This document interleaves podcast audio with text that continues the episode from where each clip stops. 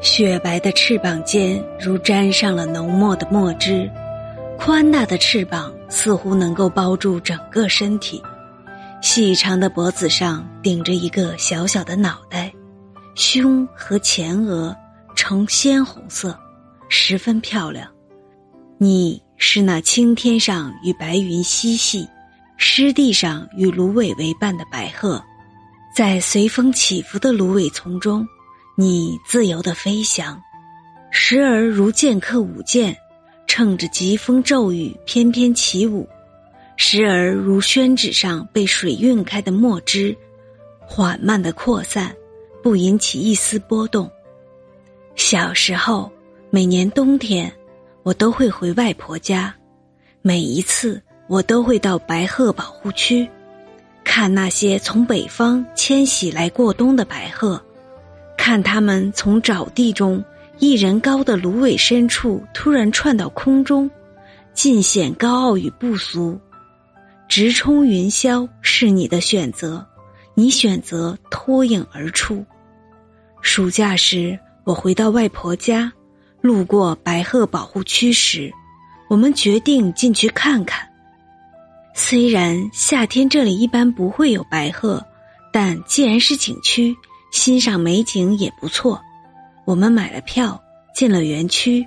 湖边的柳树早已生长的翠绿、茂密，芦苇丛上方蓝的、红的、青的蜻蜓随处可见。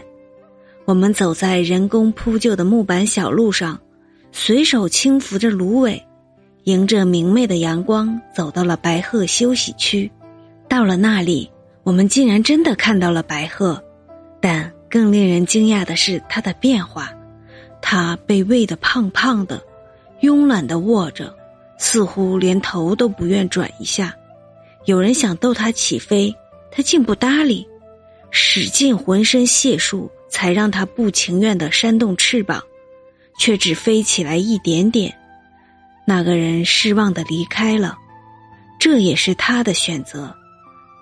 他选择了安于一角享乐，他已经忘记了自己曾经是一只翱翔天际的白鹤，他已经忘记了怎样鸣叫，怎样飞翔，安居此处，失掉了自己的傲骨。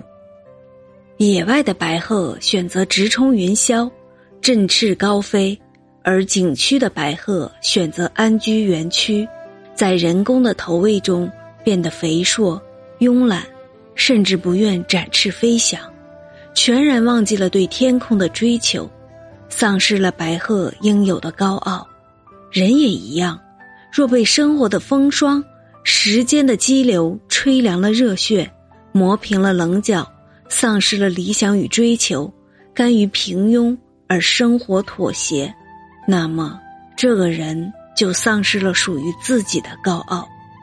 选择属于你的高傲与不凡，你的人生才会更加精彩。